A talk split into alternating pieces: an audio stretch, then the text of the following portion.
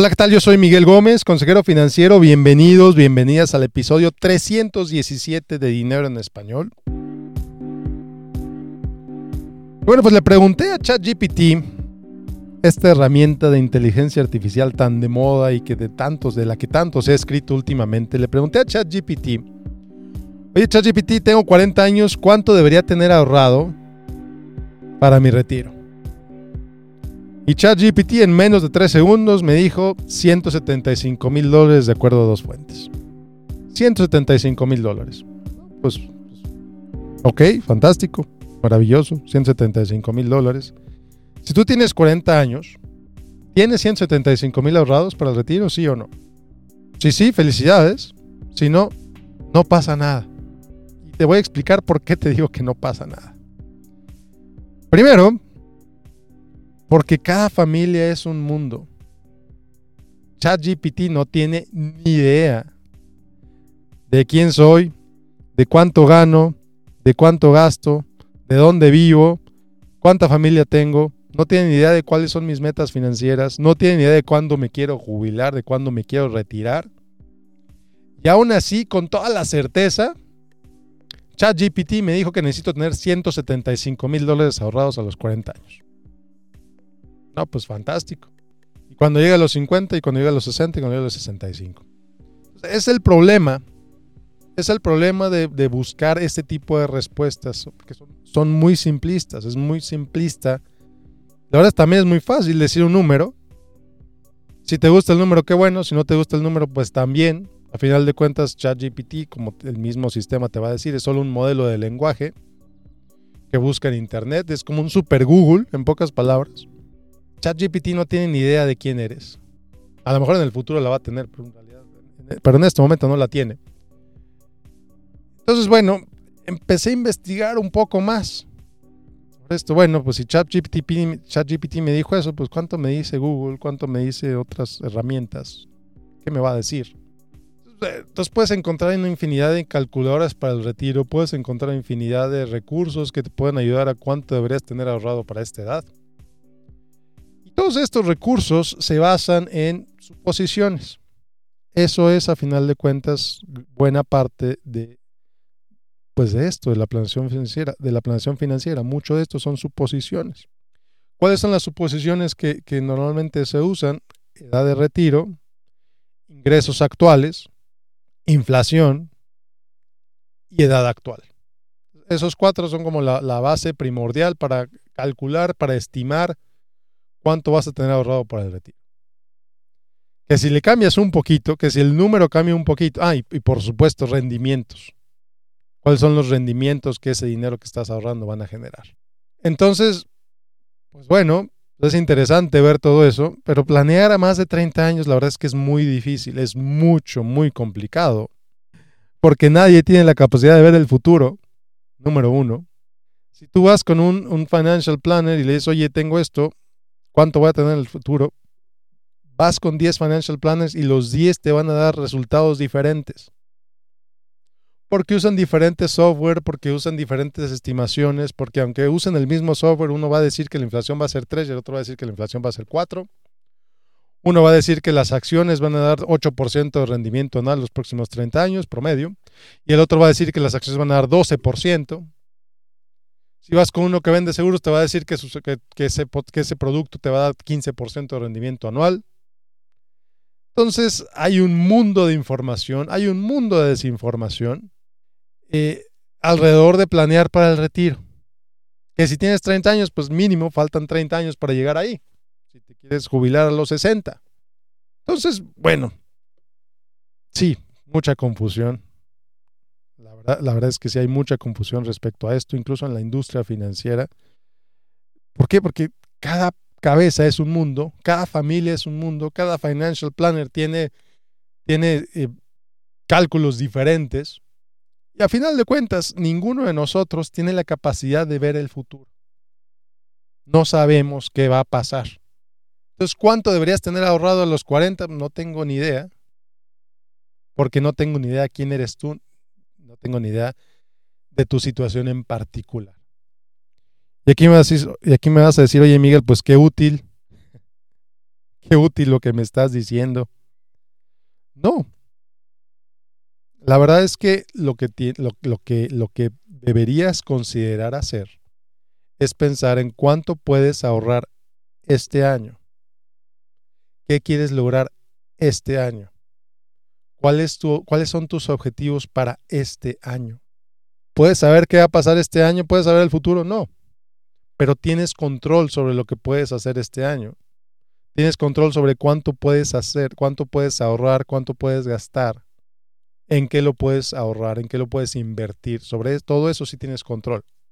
Y eso te puede ayudar también un buen, un buen financial planner, te puede ayudar en eso, te puede ayudar a, eh, crear, a crear metas para un año. En un año voy a ahorrar, el, o este año voy a ahorrar el 15% de mi sueldo, por ejemplo. Y en un año puedes ver, ¿lo hiciste o no lo hiciste? pues lo hiciste, fantástico. Y el siguiente año, y este año quiero ahorrar el 15% de mi sueldo más lo que suban mis ingresos, fantástico. ¿Sabes qué? Este año quiero acabarme con, quiero acabar esta deuda. Fantástico, vamos a hacerlo. Vamos a hacer un plan para hacer eso. Y lo mismo con metas a 5 años. Lo mismo con metas a 10 años. Lo mismo incluso con metas a 30 años. Pero aquí es donde empieza a complicarse la situación. Porque tus metas a 30 años, tu planeación financiera a 30 años no está escrita en piedra. Simplemente porque todo puede cambiar. Tus ingresos pueden cambiar, la inflación puede cambiar, el mercado puede cambiar. Entonces, ¿qué es lo que haces? Ajustas una, estableces una dirección en general hacia dónde quieres ir y cada año vas corrigiendo. Cada año vas modificando qué es lo que puedes modificar. Cada año vas revisando cómo vas. Entonces imagínate, tú, tú vuelas, tú vas a volar de, por ejemplo, de Ohio. Digo Ohio porque de acuerdo a mi software, de acuerdo a mis analytics de, este podcast, en Ohio es en donde más me escuchan a nivel mundial. Pues muchas gracias, gente de Ohio, por escucharme. Muchísimas gracias por escucharme. Entonces, si tú vuelas de Ohio, de Columbus, por ejemplo, y quieres ir a Barcelona, tú compras tu boleto de Columbus a Barcelona, a lo mejor vas a tener que hacer escala en algún momento, no lo sé, pero el avión tiene una dirección muy clara, tiene que llegar a Barcelona. Si el viento cambia un poco, entonces el piloto tiene que mover un poco el control. Si el avión cambia un solo grado, la inclinación hacia donde se mueve, en lugar de llegar a Barcelona, va a llegar 500 millas de distancia de Barcelona. Un solo grado de diferencia. La velocidad del viento, la velocidad del avión, el tráfico aéreo inclusive, si hay otros aviones en el camino, pues necesita hacer ajustes el piloto en la dirección del avión. Y está bien, no es una línea recta de Columbus a Barcelona. El avión va modificando, el avión va modificando su trayectoria de acuerdo a las circunstancias que se encuentran en el ambiente, conforme, conforme va avanzando. Y esa es la planeación financiera, esa es la ejecución financiera también que cada vez que, hay un cambio de curso, te ajustas. Lo vas ajustando. De manera que si tú sales de Columbus y quieres aterrizar en Barcelona, el piloto va haciendo cambios conforme se va acercando y el avión aterriza en Barcelona. Así de sencillo. Y así de complicado también. ¿eh? Entonces vas viendo cómo va tu progreso, vas viendo cómo va tu avance las metas financieras que yo tenía, por ejemplo, a los 25 años, son muy distintas a las metas financieras que yo tengo hoy a los 40.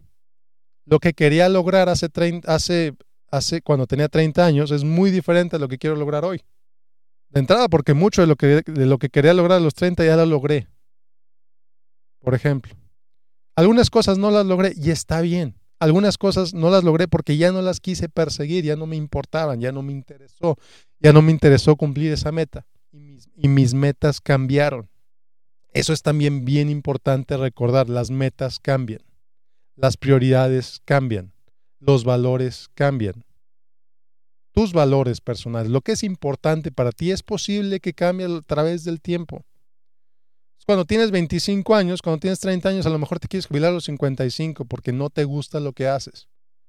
Pero resulta que llegas a los 40 y te enamoraste de tu carrera, amas lo que haces, no quieres dejar de trabajar jamás. Pero no por eso vas a dejar de ahorrar. A lo mejor sigues ahorrando, sigues invirtiendo para crear un patrimonio. Ya no con el enfoque de ahorrar para el retiro, porque quieres trabajar toda tu vida, sino para tener algo en caso de que quieras trabajar menos horas, por ejemplo. Entonces tus prioridades, tus metas, tus deseos van cambiando con el tiempo y vas ajustando la dirección. Entonces, si esa calculadora financiera que te dice que necesitas tener ahorrado 175 mil dólares a los 40 años, eso está basado en una persona promedio, con ingresos promedio, con gastos promedio. Y tú, querido escucha, posiblemente no eres promedio. De entrada, porque si me estás escuchando en español, posiblemente eres inmigrante, posiblemente tus papás fueron inmigrantes a este país, posiblemente, y aquí es una gran suposición, posiblemente tienes las mismas necesidades que yo, necesidades muy similares que yo, en el sentido de que muy posiblemente tú eres el fondo de retiro de tus papás. Entonces, de entrada, una calculadora tradicional para el retiro no te va a servir. Porque no solamente estás ahorrando para tu retiro, sino que estás ahorrando para el retiro de tus papás. O ya estás pagando el retiro de tus papás, a lo mejor en tu país de origen. Es posible, no lo sé. Pero si tienes esas, necesidades tan distintas, pues necesitas hacer las cosas diferentes a lo que te dice Google, a lo que te dice ChatGPT, a lo que te dice la calculadora financiera. Simplemente porque no tienen variables que tú sí necesitas considerar. También, por ejemplo, una, una pareja que no tiene hijos, sus metas financieras son muy distintas a quien sí los tiene. Una persona que es soltera tiene metas financieras muy distintas a alguien que no lo es. Una persona divorciada tiene metas financieras muy distintas a quien no está divorciado, a quien está viudo, por ejemplo. Entonces, eso es lo interesante, eso es lo bonito de la planeación financiera no te estoy diciendo que las calculadoras son inútiles, no te estoy diciendo que no sirven de nada, te estoy diciendo que pueden ser una guía y que los tomes como una guía. Lo que importa es lo que tú hagas con lo que tú tienes control. Entonces, no estoy diciendo que un financial planner es inútil. Vaya, si yo, soy financial planner, yo me dedico a esto. Lo que estoy diciendo es que mucho cuidado con los financial planners que te dicen que tu vida que te pueden resolver tu vida, los, que te pueden resolver los próximos 30 años de tu vida a través de su calculadora financiera. Porque no es cierto. Porque tu vida cambia. Porque tus circunstancias cambian. Porque la economía cambia. Porque todo es diferente cada año. Vaya, cada mes. Mucho cuidado con esas proyecciones a 30 años. Eso es lo que necesito que entiendas que no, no están escritas en piedra están escritas sobre muchas suposiciones. Si esas suposiciones cambian, los resultados cambian. Entonces enfócate en lo que sí tienes control, que es cuánto ganas, cuánto gastas, cuánto ahorras o inviertes, en dónde lo ahorras, en dónde lo inviertes. Y lo más importante, ¿para qué lo estás haciendo? ¿Para qué estás ahorrando? ¿Para qué quieres invertir? ¿Cuál es tu guía? ¿Cuál es tu meta? ¿Cuál es tu propósito para ahorrar, para invertir? Y de ahí para adelante. Y de ahí para adelante y revisa cómo vas, revisa tu progreso, considera tus metas, considera tus prioridades. Si algo cambia, está bien que cambie. Y de ahí para adelante. Y muchas gracias por escucharme. Este, ya retomé mi boletín, ahora sí ya es boletín semanal. Ya no es boletín casi mensual, ya es boletín semanal, lo, estoy publicando los viernes. Te invito a que te inscribas en miguelgomez.link diagonal correo, miguelgomez.link diagonal correo. Y bueno, ahí te voy a estar escribiendo sobre planeación para el retiro, te voy a estar escribiendo sobre finanzas, te voy a estar escribiendo sobre precios. En la edición de esta semana, por ejemplo, escribí sobre unos perros que cuestan 150 mil dólares cada perro. Y la historia que cuenta ese perro es bien interesante.